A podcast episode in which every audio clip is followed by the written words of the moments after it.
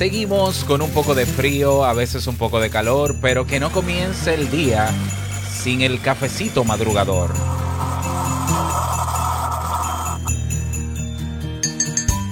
Gran parte de nuestro sufrimiento o frustración con la vida proviene de las expectativas no satisfechas. Siempre lo he dicho, es mejor tener un mínimo de expectativas para no terminar decepcionado por cualquier cosa, pero la realidad es que hay maneras de construir expectativas realistas que nos permitirán cada día ser más felices. ¿Quieres saber cómo lograrlas? Escúchame a continuación. Si lo sueñas, lo puedes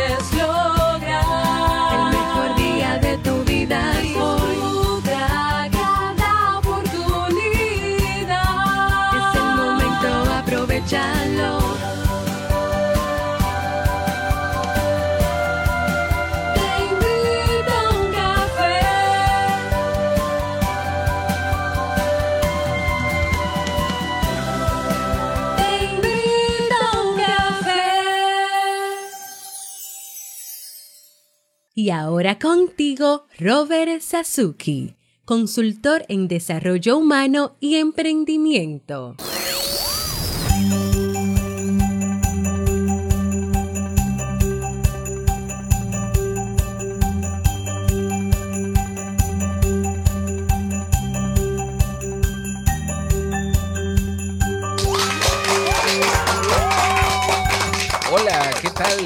Esa energía positiva, esos aplausos y aquí el cafecito de siempre? Espero que lo disfrutes. Damos inicio a este episodio 1189 del programa Te invito a un café. Yo soy Robert Sasuki y estaré compartiendo este rato contigo, ayudándote, acompañándote, motivándote para que puedas tener un día recargado positivamente y con buen ánimo. Esto es un podcast y la ventaja es que lo puedes escuchar en el momento que quieras, no importa dónde te encuentres y todas las veces que quieras. Solo tienes que suscribirte completamente gratis para que para que no te pierdas de cada nuevo episodio. Grabamos de lunes a viernes desde Santo Domingo, República Dominicana y para todo el mundo y hoy te he preparado un tema que tengo muchas ganas de compartir contigo y que espero sobre todo que te sea de muchísima utilidad. Recordarte que hoy finaliza la oferta para los miembros o de la Academia Kaizen o del curso Crea un podcast nivel pro o del curso Crea y lanza tu negocio online que al adquirir cualquiera de los otros cursos tienen un 50% de descuento. Es decir, si tú eres miembro de la Academia Kaizen y quieres el curso de Crea un podcast nivel pro, te sale a, a, mitad de precio. Si quieres el curso de lanza tu negocio en línea también y viceversa, ¿no? E igual para todos. Así que ponte en contacto conmigo porque hoy viernes 4 finaliza esta oferta que puede aprovecharte bastante. Bien, y vamos a comenzar con el tema de hoy que he titulado Tres claves para construir expectativas realistas. Yo siempre he estado medio en contra del tema de, la, de, de eso de tener expectativas. Eh, quizás por experiencia personal, lo digo, ¿no? Porque eh, yo soy una persona que cuando, cuando quiere hacer algo se emociona mucho, como yo creo que como todos, ¿no? Yo me emociono bastante y cometía muchas veces el error de generar eh, expectativas muy altas cada vez que yo quería hacer algo, tenía algo o quería o iba a hacer algo, ¿no? O iba a lograr algo. Y casi siempre, casi siempre, mientras más altas eran esas expectativas, eh, más duro era el golpe cuando me daba cuenta de que lo que, lo que era o lo que tenía que hacer eh, era más idealista en mi mente que lo que, que la realidad, ¿no? O sea, me decepcionaba. Y eh, con frecuencia me tropiezo con personas que, que me dicen estar decepcionadas de muchas cosas, de la vida, del gobierno, de la pareja, de no sé qué, de no sé cuánto. De mí, hay personas que me han dicho, tú, tú me has decepcionado, Robert, porque en un tema hablaste de tal cosa. y entonces yo siempre remito al tema de las expectativas. Y yo digo, bueno, pero es que quizás las expectativas que tú tenías eran muy altas, es lo más probable, porque a menos que yo te haya prometido o que la vida o tu pareja o quien sea te haya prometido villas y castillas y luego no te cumpla, pero también tenemos que ser realistas y una cosa es que te prometa la vida o te prometa alguien o quien sea eh, muchas cosas y otra, y otra cosa es la realidad de que pueda o tenga las condiciones para lograrlo. Por ejemplo, pasa mucho en las relaciones de pareja que el novio o la novia prometen, pero, pero prometen como político en campaña, ¿no? Y vamos a hacer esto, y vamos a vivir para siempre, y no sé qué. Y claro, eh, la otra persona en la relación se motiva, se emociona y genera altas expectativas porque simplemente eh, tiene una actitud demasiado optimista de que sí, todo se puede, vamos a lograrlo. Pero si lo pensara en frío, si, si calculara todo, se diera cuenta de que la realidad mm, quizás no les permita lograr esas cosas, o no todas, o quizás ni siquiera la mayoría. Y entonces naturalmente ahí viene la decepción, ahí viene el sufrimiento, ¿ya? Entonces, a aplicar expectativas más realistas, yo le llamo, yo le llamaba bajar las expectativas o tener expectativas bajas. Pero está bien, me gusta la idea de que se llamen expectativas realistas porque aunque no querramos, es parte de nuestra naturaleza humana generar expectativas. Yo a veces digo, no, yo no me voy a poner expectativas. Realmente es imposible. ¿Por qué? Porque el cerebro eh, procesa una cantidad de información y muchas veces proyecta el futuro. Cuando digo proyecta el futuro es que se hace una idea de cómo puede ser el futuro. Eso es, eso no hay manera de detenerlo en nuestra mente. Entonces, más que decir yo voy a tener expectativas bajas, eh, lo mejor sería, bueno, voy a tener expectativas porque es inevitable, pero que sean realistas, ¿ya? Y tener expectativas realistas o más realistas no supone ser pesimista. Implica hacer uso de un enfoque más abierto en el que aún teniendo en cuenta cualquier posibilidad, uno se enfoca en lo mejor teniendo en cuenta la realidad, las capacidades y las circunstancias propias. Es situarse en un horizonte intermedio en el que aspirar a lo mejor, pero sin pecar de idealista, de grandilocuencia, eh, que deriven en situaciones que son realmente imposibles. Y si bien es cierto que la mayoría, la gran mayoría de nosotros estaremos de acuerdo eh, con que hay que tener expectativas, porque como decía, no es algo natural en nosotros, la verdad es que bueno, yo creo que el porciento puede ser simplemente una generalización o una especulación, pero yo creo que la mayoría de las personas construimos en algunas ocasiones, otras en muchas, expectativas poco realistas de manera inconsciente. ¿Ya? En la mente edificamos diferentes eh, futuros sobre cómo nos gustaría que fuera nuestro trabajo, relaciones, proyectos, y admitámoslo, esos castillos de naipes son muy ambiciosos, ¿ya? Tú estás sin trabajo y de repente te llaman para un trabajo, te dicen que te van a dar un sueldo que te permite vivir a ti y a tu familia ah, y quizás tener algo más y tú comienzas a hacerte ilusiones como que tu vida ya está resuelta, esto será para siempre, ya seré feliz, ya... Bueno, pero a ver, un momento, o sea, el futuro no podemos predecirlo de esa manera. ¿Por qué? Porque la realidad está ahí. Entonces puede ser que al mes de tú estar trabajando en ese lugar te das cuenta de que por, ya sea por el ambiente laboral o por el tipo de puesto o por el trabajo que hay que desempeñar, ese trabajo quizás no es para ti. ¿Ya? Entonces fíjate cómo toda esa idea, todo ese ideal que tú construiste por haber conseguido ese trabajo se va al suelo y sufres y te sientes mal y te decepcionas y culpas a la vida y culpas a Dios y culpas a no sé quién y a los astros y a las estrellas. Pero a ver, hermano, hermana, es que usted se fue muy lejos. Aquí decimos, te fuiste al cielo, no, hay que bajarte, o sea, bájate de la nube y aunque vas a generar expectativas por situaciones que van a llegar positivas a tu vida, no olvides despegar los pies de la tierra. Y eso se llama tener expectativas realistas. ¿ya?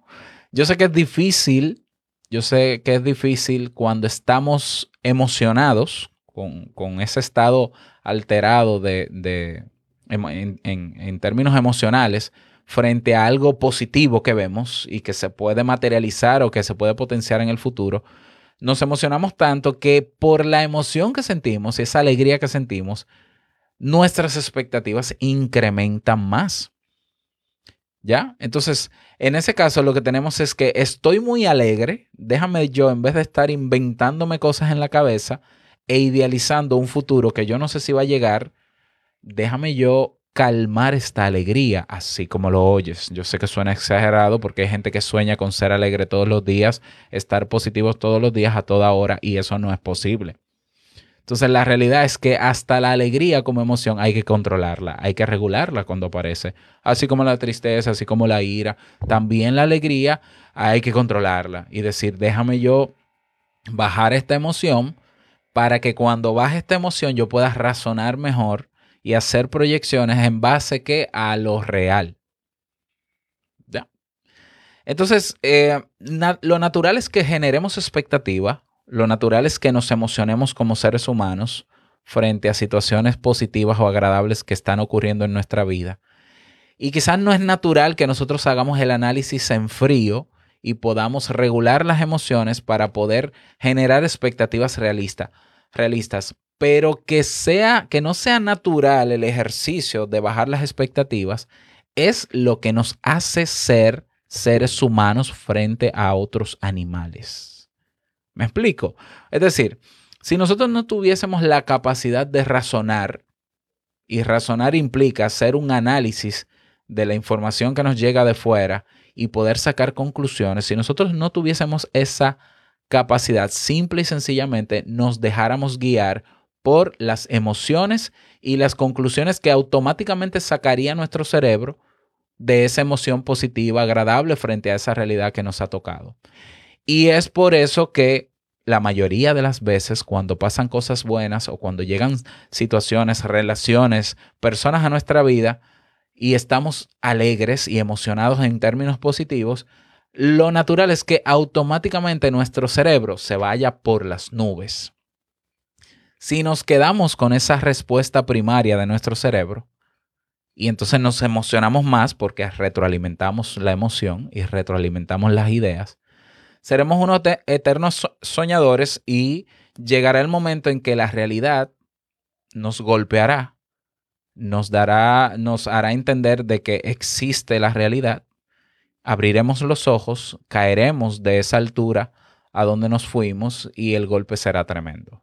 Entonces, por eso, por eso al inicio decía, si tú quieres ser feliz, eh, hay que tener, hay que generar expectativas, pero hay que regular esas expectativas y, hay, y tienen que ser lo más realistas posible. Te cuento una investigación que se hizo al respecto. Los doctores David de Mesa de la London School of Economics y Chris Dawson de la Universidad de Bath realizaron un estudio interesante entre 1991 y el 2009. El objetivo no era otro que comprender el impacto de las expectativas en la población. Para ello hicieron un seguimiento de 1.601 personas en Reino Unido para saber cómo habían discurrido sus vidas en ese periodo de tiempo en diferentes áreas como las finanzas, trabajo y relaciones y qué tipo de influencia podían tener las expectativas personales en ellas. Escucha esto. El primer aspecto que pudieron ver es que de nada sirve que uno sea pesimista u optimista respecto al futuro si se hace uso de unas expectativas poco realistas. Repito, de nada sirve que uno sea pesimista u optimista respecto al futuro si hace uso, si uno hace uso de unas expectativas poco realistas. Pensar que el mañana va a ser muy malo o decirnos que el destino me va a dar todo lo que deseo, no media en la felicidad ni en el bienestar. En español no sirve para nada. El, el pesimista, por ejemplo, se va a preparar para lo peor, sin saber que ese estado mental le va a provocar situaciones de estrés, ansiedad y la incapacidad de apreciar las cosas positivas que pueden estar sucediendo a su alrededor. Y de hecho, en este estudio se demostró que sufrían un 37,2% más de angustia psicológica los pesimistas, ¿ya? Pero por otra parte, el optimista que aplica unas expectativas nada realistas, es decir, allá en las nubes, o lo que definió en su día Jean Piaget como pensamiento mágico, que es creer que el universo va a conspirar, que yo voy a traer, que no sé qué va a llegar y que los astros y las estrellas. Bueno, el, el, el optimista lo que acaba experimentando es una progresiva frustración. Entonces, mientras el, mientras el pesimista aumenta su eh, malestar psicológico y genera angustia psicológica, el optimista, frustración. O sea que son dos extremos que son un problema. Ser muy optimista o ser optimista quizás directamente y ser pesimista. Sin embargo, en medio del pesimista y el positivo ingenuo, ¿ya? Es decir, el optimista, se sitúa esa posición más ajustada de quien hace uso de unas expectativas realistas, ¿ya? ¿Por qué este enfoque mental y no otro se relaciona con la felicidad? Vamos a verlo, vamos a continuar. Y ojo, eh, aclaro, ser realista no es ser pesimista, es tener un plan de afrontamiento. A menudo cuando decimos que una persona es realista, lo primero que pensamos es que tiende a esa fría objetividad. Ah, esa persona es realista, fría y calculadora ah, y, y media negativa y no es cierto. Quien hace uso de unas expectativas realistas es consciente de su situación, de sus posibilidades y recursos actuales. Y parte de ello para definir unos planes ante los cuales estar preparado ocurra lo que ocurra. Yo me acuerdo, y creo que lo conté hace unos días, que cuando yo me iba a casar, cuando Jamie y yo nos íbamos a casar, eh, teníamos un fondo, teníamos un dinero ahorrado. Y ese, ese fondo lo teníamos ahorrado para eh, amueblar la casa. Ya, ya teníamos el apartamento, apartamento propio. Eh, entonces dijimos, bueno, tenemos ese fondo para amueblar la casa, nos casamos. Entonces, de acuerdo a las posibilidades que teníamos, que era ese fondo y el apartamento, la conclusión a la que llegamos fue, vamos a hacer una boda sencilla y vamos a hacer una recepción muy, muy, muy sencilla eh, de tipo brindis. Eh, aquí en mi país, culturalmente, las recepciones de bodas son un derroche de, de todo.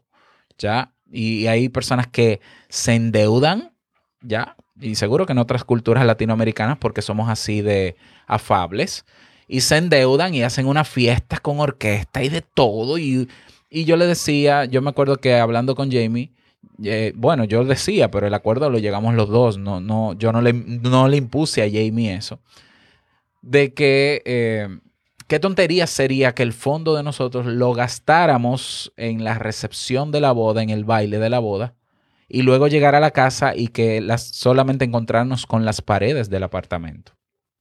Cosa que pasa en algunas relaciones de pareja.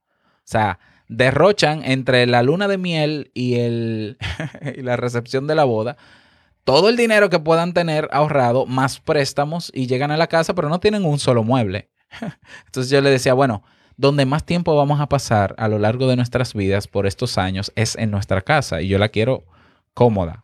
Entonces yo quiero disfrutar muebles, televisor, eh, lo que se necesita para vivir tranquilo, eh, más allá de una recepción que dura un día, un baile que dura una noche y una luna de miel que dura, ¿qué? Tres, cuatro, cinco días. Perfecto. Bueno, el dinero daba para la luna de miel, ¿ya? Eh, eh, local, no había que irse a París, no había dinero para ir a París, por ejemplo, y para amueblar parte de la casa. Y, lo, y, hubo gente que se negó, ya, de la familia. No, pero es que eso es, es una vez en la vida, ¿cómo es posible? Eh, tienen que hacer una buena recepción y no sé qué. Bueno, y nosotros mantuvimos nuestra postura de que, bueno, pero es que nosotros somos realistas. Esto es lo que podemos y no nos vamos a, meter en problemas económicos simplemente por satisfacer un requisito social.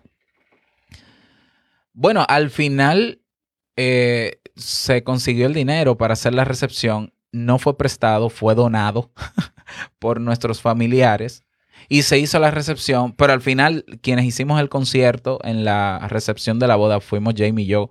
Alquilamos un, eh, le pagamos a algunos músicos y montamos un evento nosotros. Igual fue sencilla. Entonces se hizo con lo que se pudo. Eso es expectativa realista.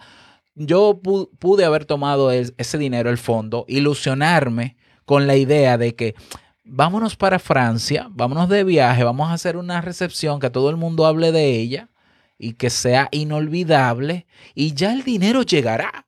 ya el dinero para amueblar la casa, Dios lo proveerá. Ok, a mí me cuesta, a mí personalmente me cuesta. Y me cuesta llegar a una conclusión tan mágica, tan, tan... Porque si fuese así, si Dios quisiera mandarme el dinero luego de, de todo, que me lo mande antes. Y así no tengo que pedir el préstamo para esto. Ya. Entonces, a mí me cuesta porque yo antes era una persona con expectativas muy idealistas y era muy optimista. Yo también fui de lo que estaban intoxicados con el realismo mágico y el pensamiento mágico y la creencia del universo y demás. Entonces, pero fueron tantos los golpes y las decepciones que yo dije es que no.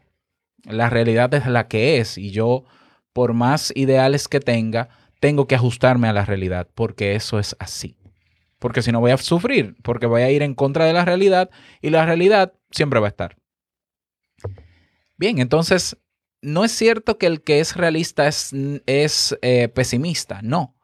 Hace uso consciente, se da cuenta de cuál es su situación, sus posibilidades y, y recursos actuales.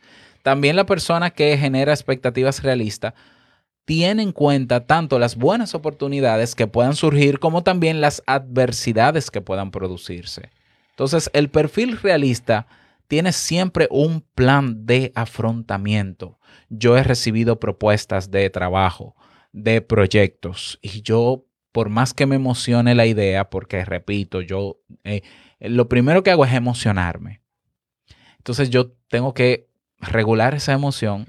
Incluso me voy a acostar y digo, mañana la veo. Y al otro día, en frío, más tranquilo, comienzo a ver pros y contras ok, ahora puede ser muy bonita la idea, muy beneficiosa, muy inspiradora, pero ¿y en tres meses? ¿Y en seis meses? ¿Y en un año? ¿Y en diez años? Entonces, probablemente ya no es una idea tan fabulosa, porque lo fabuloso fue una connotación que le di yo en términos de, de ideal o que mi mente simplemente me llevó a soñar despierto. Entonces, yo tengo que controlar mi mente y tengo que controlar mis emociones.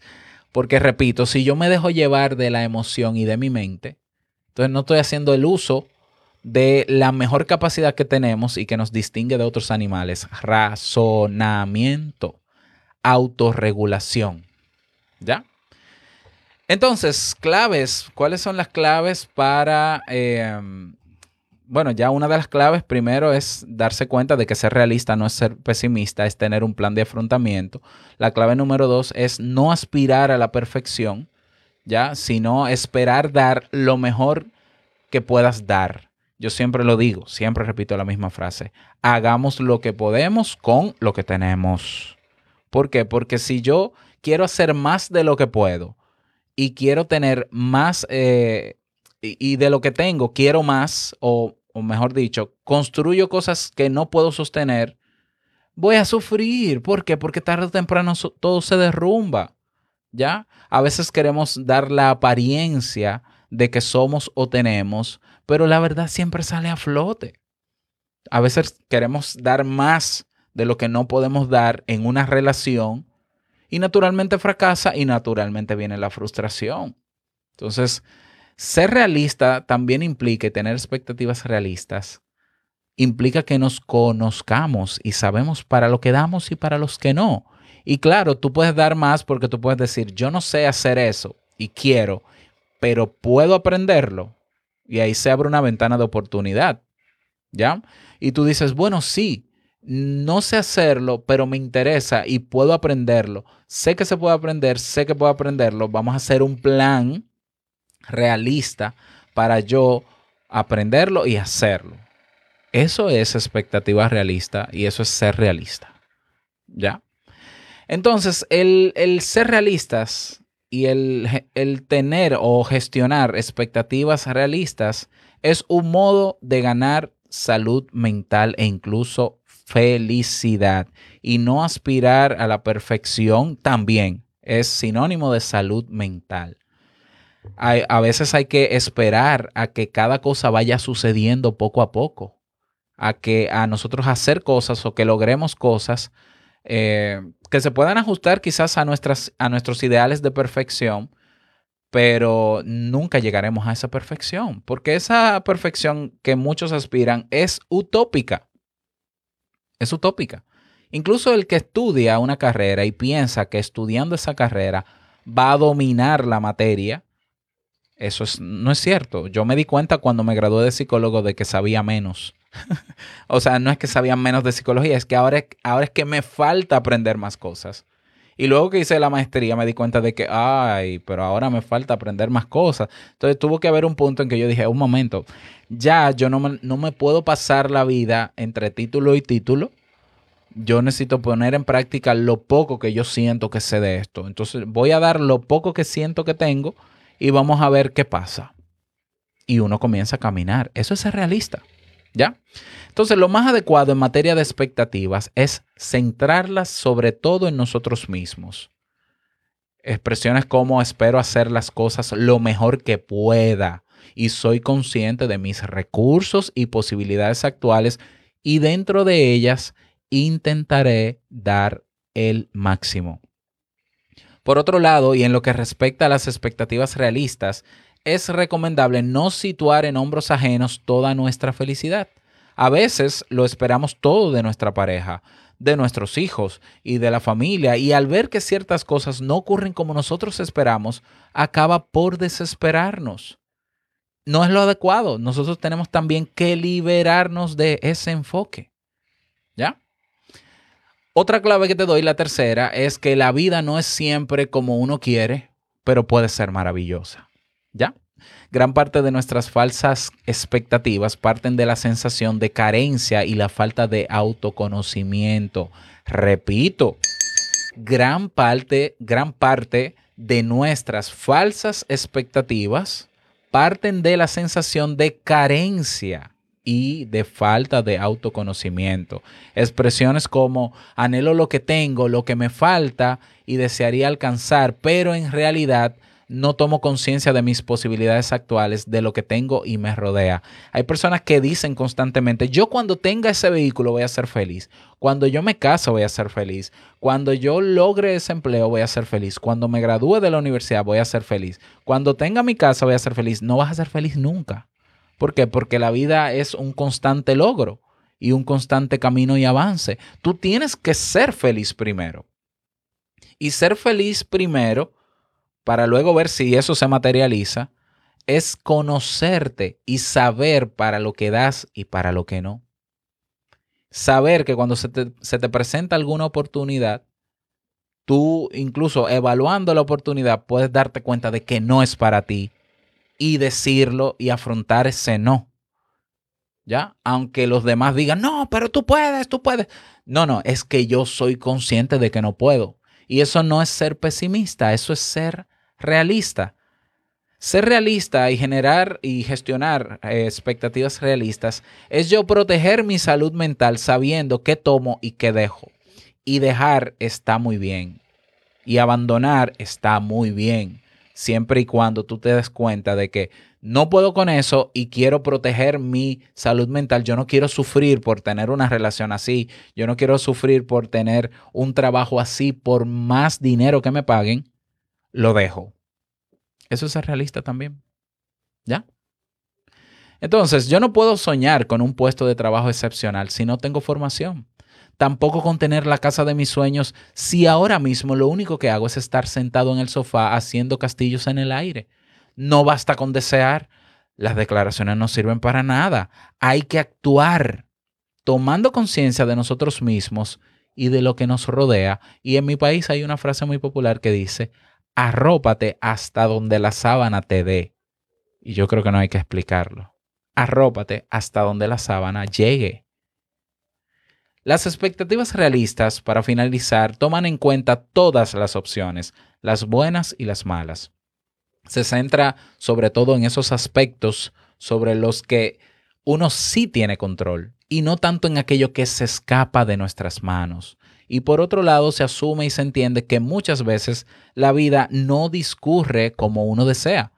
Sin embargo, a pesar de las dificultades, de los giros del destino e incluso de la adversidad, uno puede sacar provecho de muchas cosas y ser feliz.